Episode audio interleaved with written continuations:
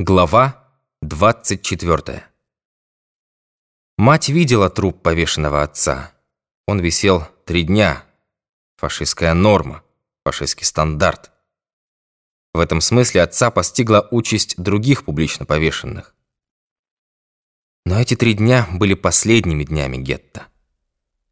Немцы большие мастера камуфляжа. На воротах Освенцима висела надпись «Arbeit macht frei» Работа делает свободным. Работа была одна – задыхаться в газовых камерах. Свобода тоже одна – освободиться от этой страшной жизни. Но сентябрь 42-го уже не сентябрь 41-го. Теперь люди знали истинную цену этим изречениям. И потом, маленький городок, все очень близко. Вот гетто, а рядом Арийская улица. Вот живут порядочные люди, а рядом полицай. И что знает полицайка, часто знает жена порядочного человека. И во многих домах офицеры из свиршафт-команды, учреждения по эксплуатации хозяйства района, и просто солдаты, и могут случайно, а иногда и не случайно, обронить слова, которые позволяют о многом догадаться. И Юденрат связан с городской управой, и там, представьте, тоже попадались порядочные люди – у работающих на предприятиях все чаще отбирают рабочие карточки. Значит, завтра в лес, если ты на это годен. А если не годен, жди, когда тебя отправят на поляну, в яму. Как птицы чувствуют приближение бури, как звери ощущают первые подземные толчки, так и эти люди поняли, что наступает их час. Готовится последняя, окончательная акция. 13 сентября 20 женщин были направлены в бывшее ФЗУ на уборку. Мыли, скоблили, чистили, приводили в порядок отхожие места, перетаскивали со склада кровати, постельное белье, столы, стулья и шкафы, вешали умывальники. Готовилась казарма. Для кого? И следующие люди подсказали. Для зондеркоманды А из Чернигова. Зондеркоманда означала уничтожение гетто. Тут же моя мать дала знать об этом дяде Грише. Но как? После налета на станцию режим опять ужесточили. Немцы усилили охрану, патрули, кордоны, перекрыли дороги, хватали каждого. Дядя Гриша опасался появляться в гетто. Не посылал своих людей. Связь на некоторое время нарушилась. Но сообщить о предстоящей акции надо во что бы то ни стало. И встал вопрос, кого послать? Не в лес даже. В лес при таких условиях добраться невозможно. А хотя бы в ближайшую деревню. Там был человек Сидорова, мама, видимо, это знала. Но и до ближайшей деревни тоже невозможно добраться. Все дороги, все тропинки блокированы. Единственный, кто мог добраться, только маленький Игорь. До сих пор все его рейды проходили благополучно, но, повторяю, условия изменились. Хватали каждого, кто находился вне своего населенного пункта – будь это даже ребенок. Мама понимала, какому риску она подвергает Игоря, и из всех решений, которые она принимала, это было самое страшное. Но другого выхода не было. Ночью мама отправила Игоря. Он добрался до деревни и передал кому следует, что наказывала бабушка. Но на обратном пути, уже почти в городе, патруль задержал Игоря. «Ты знаешь дорогу к партизанам?» Сказали полицаи. «Я не знаю никаких партизан», — ответил Игорь. «Куда ты ходил?» «В деревню». «Зачем?» «Поесть просил». «Тебе дали?» «Дали». «Кто дал?»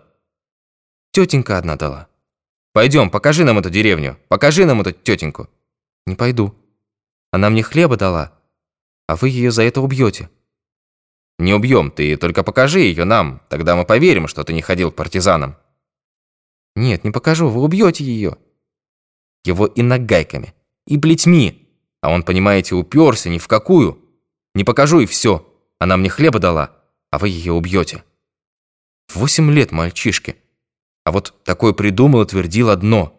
Она мне хлеба дала, а вы ее убьете. И опять площадь. Опять измученные существа, напоминающие людей. Опять моя мать, уже только с Олей. И в середине площади Игорь на коленях с завязанными за спиной руками. И за ним эсэсовец с секирой. Где они ее раздобыли, понятия не имею.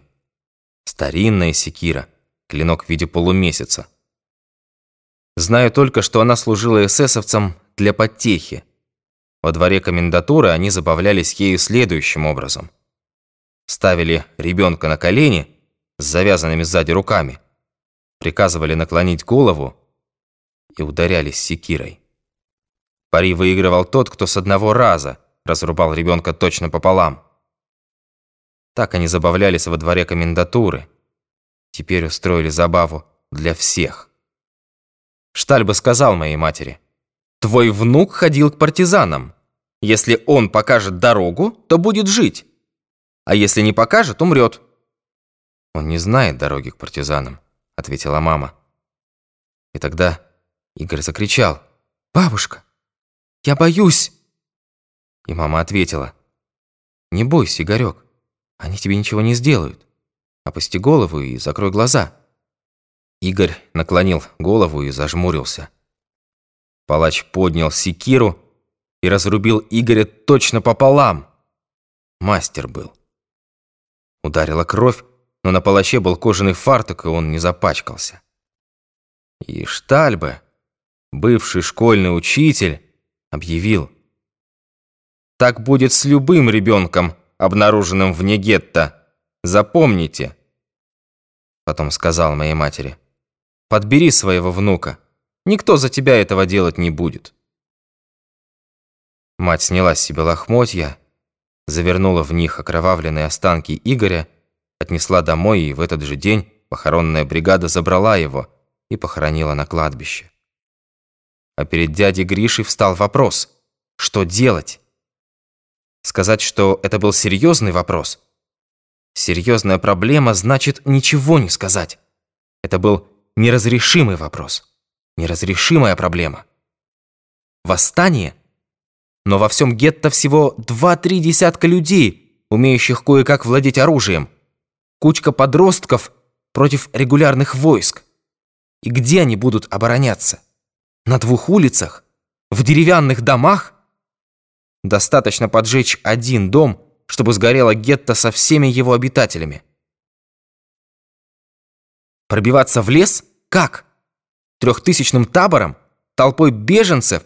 Сквозь кордоны и заградительные отряды? По открытой местности? Даже если допустить фантастическую возможность того, что удастся выйти из гетто и пробиться в лес, то что делать дальше? Как кормить, содержать, защитить? Надвигается осень, за ней зима. Остается одно – безропотно пойти навстречу своей судьбе, своей участи, лечь в яму рядом с сыном или дочерью, подставить затылок немецкой пуле, не оказав пусть безнадежного, но достойного сопротивления, не подняв руки против убийц. Из всех вариантов этот был самый неприемлемый. В тех вариантах терялась только жизнь, а в этом и жизнь, и честь. Итак, восстание и уход в лес. Цель нереальная, но без цели нет действия. Восстание завтра же утром, пока не прибыла зондеркоманда. А в это время Сидоров нанесет отвлекающий удар по железнодорожному мосту, тому самому, с которого я когда-то прыгал в воду, рисуясь перед Соней Вишневской. Лекурт пошлет на мост помощь и тем ослабит охрану станции, отвлечет силы от города. План фантастический, отчаянный, но другого быть не могло. План гибели, но гибели достойной. Это будет счет, который жители гетто предъявят за свою смерть и который гитлеровцы оплатят своими жизнями. Вечером Гриша со своими бойцами, 16 человек, затесался в рабочие колонны, Часовые их уже не проверяли, не пересчитывали, не обыскивали. Готовили себя к другой, более важной акции. Копили для нее злобу и беспощадность. Смотрели на входящих в гетто людей с холодным равнодушием убийц, для которых эти люди уже мертвы. В полночь Гриша собрал в подвале дедушкиного двора человек 20 наиболее авторитетных людей, способных повести за собой остальных. Но Гриша многого не рассчитал. Он был солдат, боец, и не учел того, что перед ним не солдаты, не бойцы, Год беспримерного рабства и унижений убил в этих людях волю к сопротивлению, внушил животный страх перед немцами. И некоторые срабели. Да, люди способны на отпор, но в том случае, если их погонят на расстрел. Но пока не погнали. И, возможно, казарма готовится не для зондеркоманды, и никакой акции не будет. Если они восстанут, их перебьют всех до единого. Люди могут сопротивляться, когда их убивают, но если их не убивают, то зачем же им, безоружным, бросаться на вооруженную охрану, на вооруженных солдат, бежать в лес, где их все равно потом ждет гибель? Так говорили некоторые, притом, заметьте, авторитетные люди. И это отражало настроение гетто, во всяком случае, значительной его части. План Гриши рушился у него на глазах. Гриша был отважный человек, и пришли с ним тоже отважные люди. Они были готовы на отчаянный шаг – стать во главе трех тысяч безоружных людей и броситься на вооруженного до зубов противника. Каков бы ни был исход, это будет попыткой, это будет действием, это будет боем. Для боя они и пришли, и если суждено погибнуть, то они погибнут в бою. Солдатская судьба, солдатская смерть. Но погибнуть без боя, пойти на смерть из солидарности они не могли, не имели права. Их жизнь принадлежала не им, их жизнь принадлежала борьбе. И Гриша поставил вопрос так. Или восстание немедленно, сегодня, в 4 часа утра, при построении рабочих колонн, или он и его люди уходят. Уходят сейчас же, прямо отсюда, из подвалов. И вот, значит, решайте. Я вас заставить не могу. Моя мать, как бывала дедушка, молча слушала эти прения. Потом сказала. Вы не мужчины. Вы крысы. Немцы правы, вас следует истреблять. Вы хотите попрятаться по углам? Но таких углов нет, они найдут вас всюду. Вы говорите, акции не будет. А где 800 человек с прорезанной улицы? Вы не знаете дорогу к яме? Вам ее послезавтра покажут. Пройдете по ней последний раз. Вы говорите, люди не поднимутся. В моем доме 46 человек – они поднимутся как один. Слабый пойдет за сильным, невооруженный за вооруженным. Мы будем драться. Нам суждено погибнуть, но мы погибнем в своем доме, а не в яме. Это она сказала тем, кто возражал против восстания. А Грише и его людям она сказала. «Вы хотите уйти? Уходите. Вы хотите оставить здесь на смерть ваших жен и детей? Оставляйте. Мы будем биться сами, нам есть чем драться. У наших детей есть оружие, у нас есть топоры, молотки, ломы, лопаты, колья, ногти, зубы. Мы перегрызем им глотки». Она повернулась к Вене Рахленко, сыну Гриши. «Веня, ты уйдешь с отцом или останешься защищать нас?» И сказал, «Я останусь здесь и буду драться». И Гриша и его люди поняли, что уходить нельзя, восстание все равно будет. Это поняли и те, кто колебался.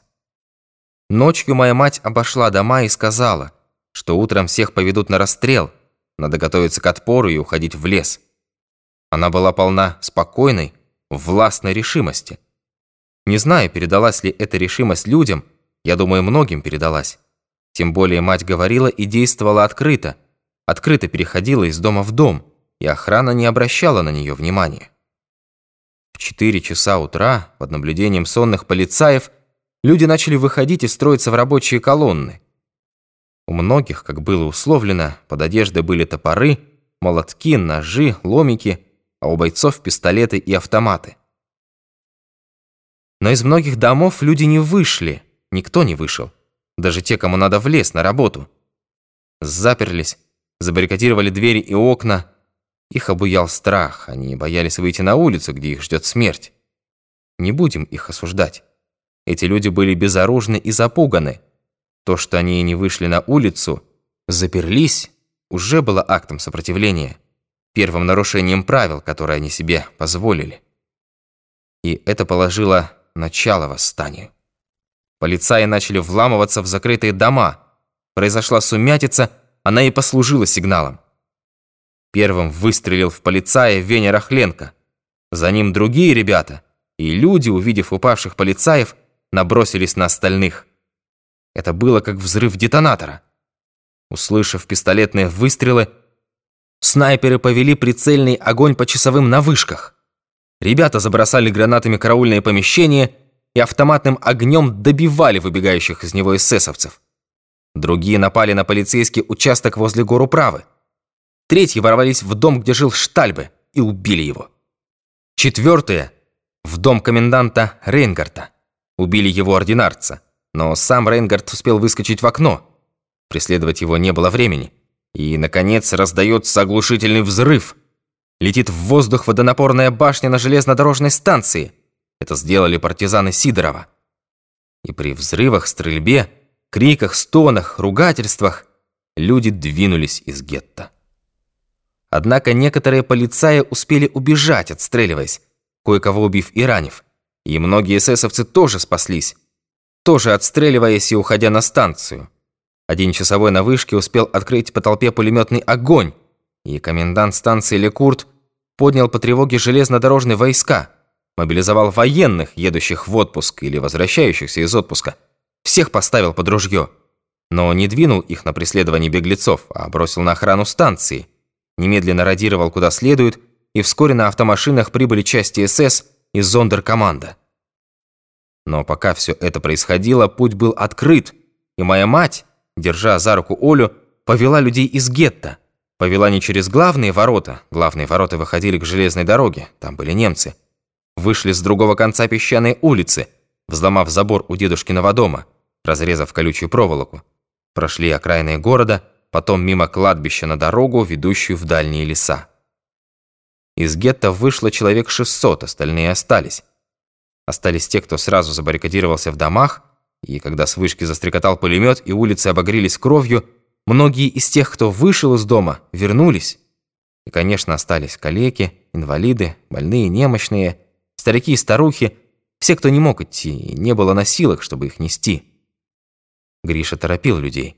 Немцы быстро опомнятся, прибудут их части, организуют погоню. Важно успеть дойти до леса, до условленного места, где ждут два человека с пулеметом. Там можно будет организовать оборону и задержать противника. А до этого места, между прочим, 12 километров. И Гриша не мог дожидаться, пока соберутся все бойцы. Многие ребята не уходили со своих мест, продолжали вести огонь из укрытий. Им хотелось перебить побольше эсэсовцев и полицаев. Мальчики и девочки, они знали, у них хватило смелости напасть, но не было умения вовремя отойти. Они думали, что задерживают немцев. На самом же деле они уже здесь были не нужны. Здесь все было кончено. Они были нужны там, на марше, а они остались и уже не смогли уйти. Погибли или присоединились к тем, кто заперся в домах. А Грише был важен каждый боец. 600 человек – это большая колонна – и не воинская колонна, а толпа беглецов, объятых ужасом. Для ее охраны нужно много людей, а с ним был десяток партизан и несколько вооруженных подростков. И все же Гриша выставил охранение и головное, и боковое, и тыльное, все, что положено. У кладбища оставил первый заслон, через три километра второй, они встретят погоню каждый на своем рубеже. Конечно, их перебьют, конечно, смертники – и все же на какие-то спасительные минуты они задержат противника. Усилить заслоны Гриша не мог. Надо было охранять беспомощных, объятых страхом людей, идущих в неизвестность. Людей, у которых позади смерть и впереди смерть. И каждый думал о собственном спасении. При первой же панике они могут разбежаться, вернее, разбрестись. Бежать они были уже не в состоянии. Но кто был сильнее, те ушли быстрее, торопились достигнуть леса. Слабые спешили за ними, у них не хватало сил, они садились на обочину или падали на дороге. Их надо было поднимать и тащить. Если оставлять их на поругание врагу, то колонна превратится в стадо зверей. Звери не уносят раненых, это делают люди, и до той минуты, пока остаются людьми. Оставляли только тех, кто был уже мертв. Хранить мертвых не было времени. Тащить мертвых не было сил. Силы были нужны для тех, кто был еще жив и колонна все больше и больше растягивалась. Длинная цепочка бредущих скелетов, падающих и вновь поднимающихся, или уже не поднимающихся. Каждый брел сам по себе. И вдруг люди остановились. Они услышали стрельбу и увидели языки пламени, взвившиеся в небо. Это горело истреблялось гетто. Да, горело и истреблялось гетто. Конечно, с этим можно было подождать, ведь гетто уже никуда не уйдет. Следовало сразу броситься в погоню. Но ярость и жажда мести пересилили, их выместили на оставшихся. Прибывший на автомашинах взвод СС отцепил мятежное гетто и приступил к его уничтожению здесь, на месте, на этих улицах. Эсэсовцы попытались вломиться в забаррикадированные дома. Оттуда раздались выстрелы. Они забросали дома гранатами. Люди выбегали на улицы. Были пущены в ход автоматы. И песчаная, и госпитальная залились кровью. И все же люди, вооруженные чем попало, пытались прорвать цепь. Никому это не удалось. И когда сопротивление было сломлено, патроны у бойцов кончились, и сами бойцы были убиты, и звуки выстрелов перестали заглушаться криками и стонами раненых, тогда каратели ворвались в дома и добили оставшихся там стариков, больных и коллег. Собаки обнюхивали дворы, эсэсовцы пристреливали спрятавшихся детей. За несколько часов все было кончено. Гетто уничтожено, почти две тысячи человек нашли свою могилу в лесу, в яме, на поляне. Но они не сами пошли в лес, не сами легли в яму. Их трупы грузили на машины, везли в лес и там уже сваливали в яму. Обитателей гетто пришлось уничтожать в их собственных домах. Гетто оказало сопротивление, взяло выкуп за свою жизнь и было стерто с лица земли. Гитлеровцы о нем никогда не упоминали. Это был их позор, их поражение. Оно не вошло даже в список 55 известных нам гетто. Но оно существовало, оно боролось и погибло с честью. Покончив с гетто, немцы бросились в погоню за беглецами – но люди уже приближались к лесу. Оба заслона снялись со своих засад, присоединились к главным силам и заняли оборону на опушке леса. Теперь у них был пулемет. Вскоре появились и солдаты.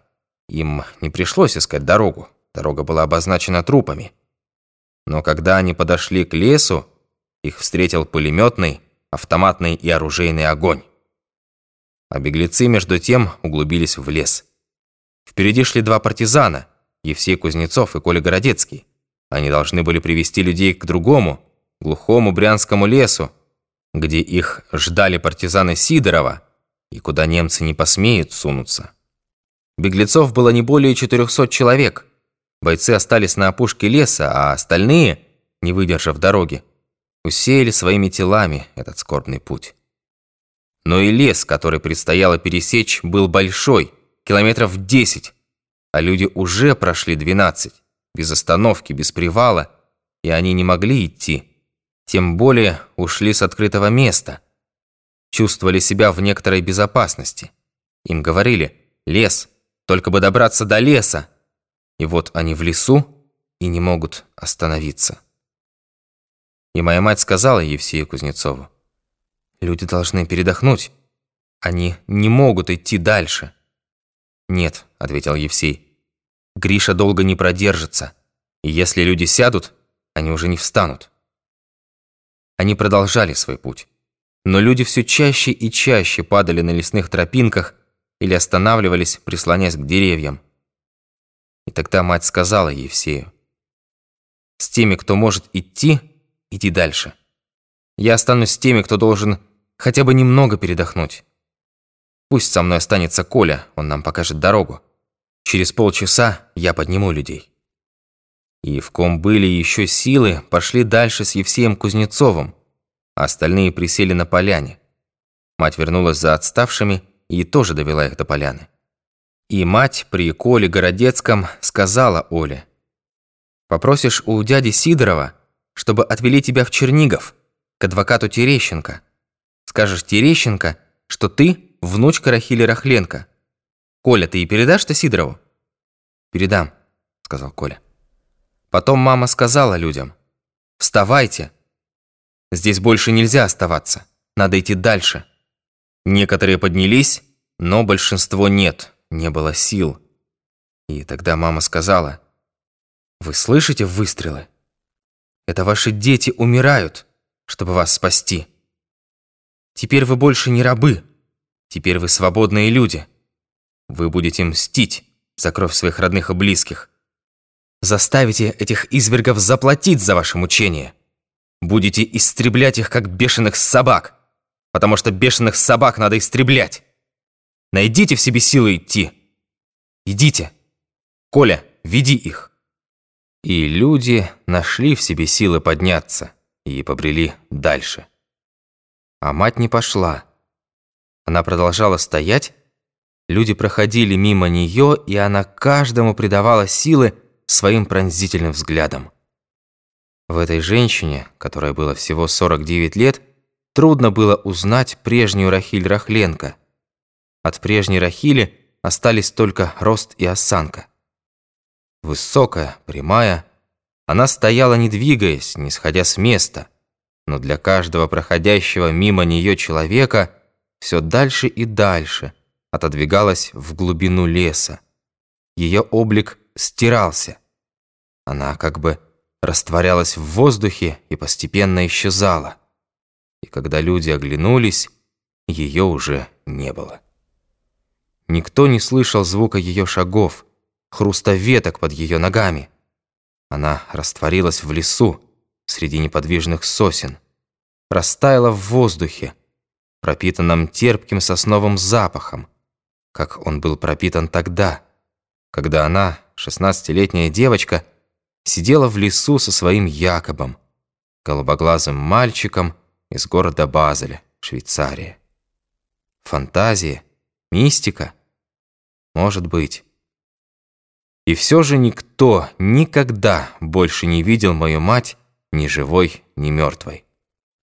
Она исчезла, растаяла, растворилась в воздухе, в сосновом лесу, вблизи маленького городка, где она родилась, прожила жизнь, где она любила и была любима, где, несмотря на все невзгоды, была счастлива, вырастила детей, воспитала внуков – видела их страшную гибель, перенесла то, чего не может выдержать ни одно человеческое сердце.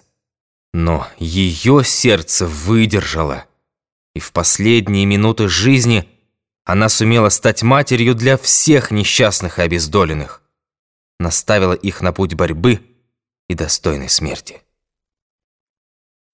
Между тем бой на опушке леса продолжался – Немцы не знали сил противника. Залегли, постреливали, ждали подкрепления. Через час Гриша отослал 10 человек.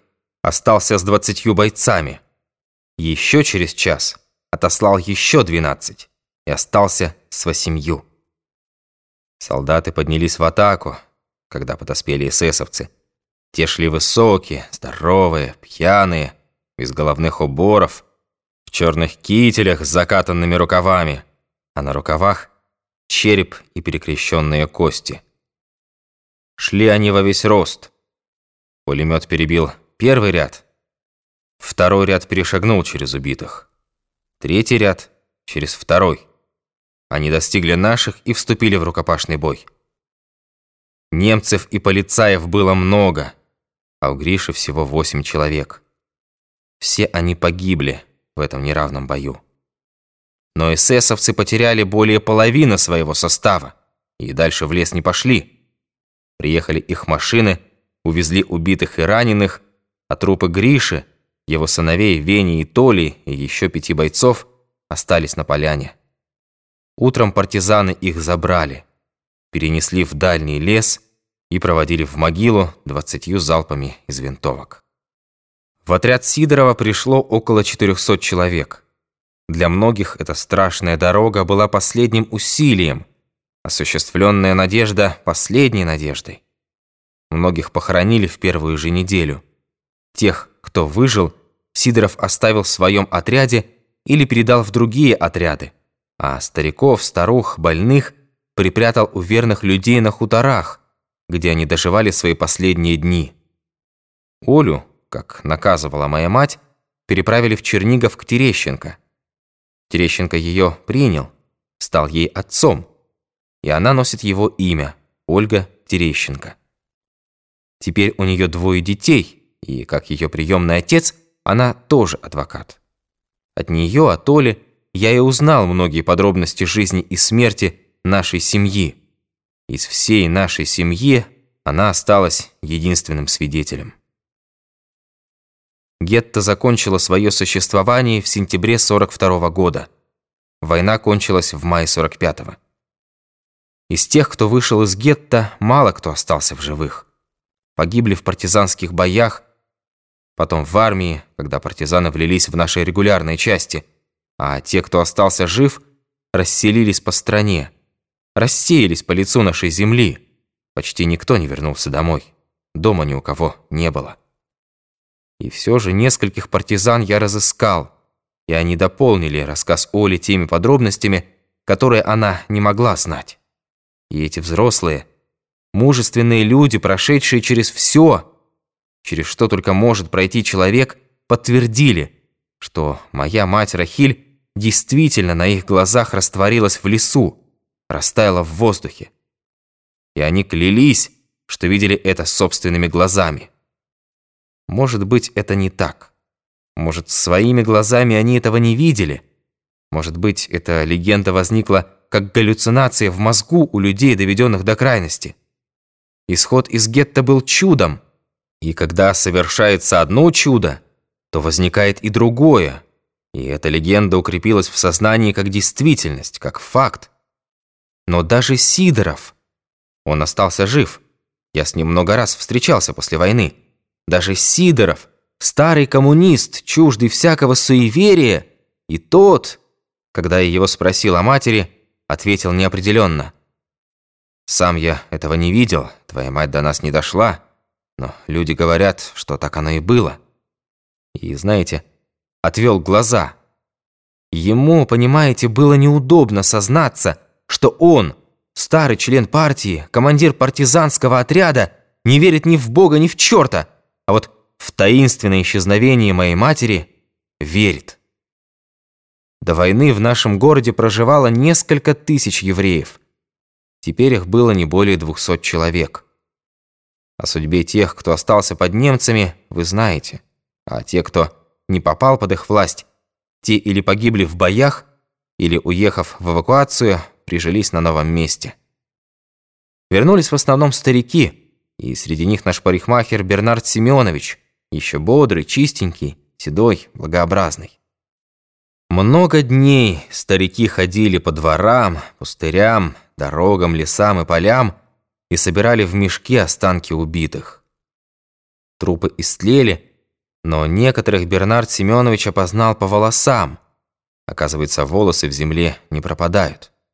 И еще опознали останки моей сестры Дины – Эсэсовцы привязали ее к кресту старым электрическим проводом. Провод остался на костях, по проводу ее и опознали. Останки опознанных захоронили на кладбище, а неопознанных – в братской могиле, той, что гитлеровцы устроили в лесу. Старики хотели всю братскую могилу перенести на кладбище, но это было невозможно. Тысячи убитых. Да и кладбища фактически не было. Надгробные плиты растащили, а само кладбище по приказу комендатуры перепахали. Нашли останки сташонков, всех десятерых. Они лежали вместе, как и висели вместе. Телеграмма я вызвал Александрину Афанасьевну Сташонок. Она приехала, приехал и Максим, ее племянник, сын Андрея Сташонка. И останки их родных мы захоронили. Второй сын Сташонка, Петрусь, не присутствовал на этом печальном обряде. Он погиб в боях на Северном Донце. Останки моего отца, Якова Ивановского, не нашли. Хотя соседи указали место его захоронения. Пустырь по дороге к реке. Я даже нашел человека, который по указанию полицаев рыл могилу. Но никакой могилы на этом месте не оказалось. Чистый песок. Мы перерыли весь пустырь и ничего не нашли. Только песок. Песок. Чистый, сыпучий, тяжелый песок. Останки моего отца исчезли бесследно. Странно, не правда ли? Я часто наезжал тогда в город, почти в каждый отпуск, помогал как мог. Все это, знаете, требовало много усилий. Восстановить старое кладбище, привести в порядок братскую могилу, собрать деньги на памятник, соорудить ограды. Приезжала и Александрина Афанасьевна Сташонок. Ходили мы с ней в райисполком и в горсовет. Там, конечно, сочувствовали, но хватало и своих хлопот. Надо восстанавливать город, предприятия, налаживать сельское хозяйство. Все разбито, разрушено. Надо думать о живых, это безусловно. Но забыть мертвых мы тоже не можем. Они не воскреснут. Они продолжают жить только в нашей памяти. И отказывать им в этом, лишить их этого, мы не имеем права. Я приезжал, ходил, хлопотал, а когда возвращался в Москву, переписывался с Сидоровым. Он уже вышел на пенсию. Время у него было, и он тоже помогал, чем мог. С этими людьми он жил, работал и воевал. Потом, надо признаться, я стал реже ездить туда. Годы не те. Надо поехать подлечиться, и жене надо отдохнуть. В последний раз я был там в 72 году, в сентябре, в 30-ю годовщину восстания и уничтожения гетто. Мы с Сидоровым пошли на кладбище. Кругом золотились осенние поля, мы шли дорогой, по которой уносили из гетто мертвых, и по которой моя мать Рахиль и мой дядя Гриша увели живых. Кладбище восстановили, огородили, и на том месте, где были могилы, посадили молодые березки. Они уже выросли, эти березки, стоят ровными рядами и шумят листвой над безымянными могилами. И внутри ограды оставлено место для новых могил, где похоронят тех, кто умрет, когда положено умереть. Грустная картина. Пустынное кладбище без плит, без памятников, без надписей, без цветов. Где могила моих предков? Где покоится бабушка, дядя Лазарь, мой брат Саша, мой маленький племянник Игорь? Постояли мы с Сидоровым, помолчали. Потом пошли на братскую могилу. Ту, в сосновом лесу, возле бывшей веранды Орла, где когда-то продавали кефир и мороженое, где отдыхали в гамаках люди, где когда-то сидели и пытались объясниться на разных языках, мои юные отец и мать, и где они сумели объясниться только на одном языке – великом языке любви. У братской могилы были еще люди, местные жители, несколько человек, старики, пожилые, были и дети, те, кто вырастут после войны. Кто-то из них знал мою мать Рахиль, моего отца Якова, моего отважного дедушку Авраама Рахленко – кто-то и не знал. Но здесь лежали их бабушки и дедушки, их отцы и матери, их братья и сестры. Лежали в громадной яме, где их, безоружных, беспомощных, расстреливали из автоматов. На могиле был установлен большой камень из черного гранита. На нем, вверху на русском языке, было высечено «Вечная память» жертвам немецко-фашистских захватчиков. Внизу надпись на еврейском. Рядом со мной стоял Сидоров, бывший шахтер, потом директор обувной фабрики, потом партизанский командир, теперь пенсионер. Он родился в Донбассе, но давно жил здесь, знал и понимал все насквозь. Он показал на надписи на камне, высеченные по-русски и по-еврейски, и тихо спросил меня. «Слушай, Борис, а правильно они перевели русский текст?» Ребенком лет, наверное, до восьми или девяти я учился в Хедере, потом перешел в русскую школу и, конечно, давно забыл еврейские буквы. И все же почти через 60 лет из неведомых и вечных глубин памяти передо мной встали эти буквы, эти слова. Я вспомнил их и прочитал. «Ви койси, домом лой не койси». Смысл этих слов был такой. все прощается. Пролившим невинную кровь не простится никогда. Сидоров, видя, что я медлю с ответом, скосился на меня. Все понимал, умница, и снова спросил. «Ну, точно перевели? Правильно?» «Да», — ответил я. «Все правильно. Все точно». Ялта Переделкина. 1975-1977.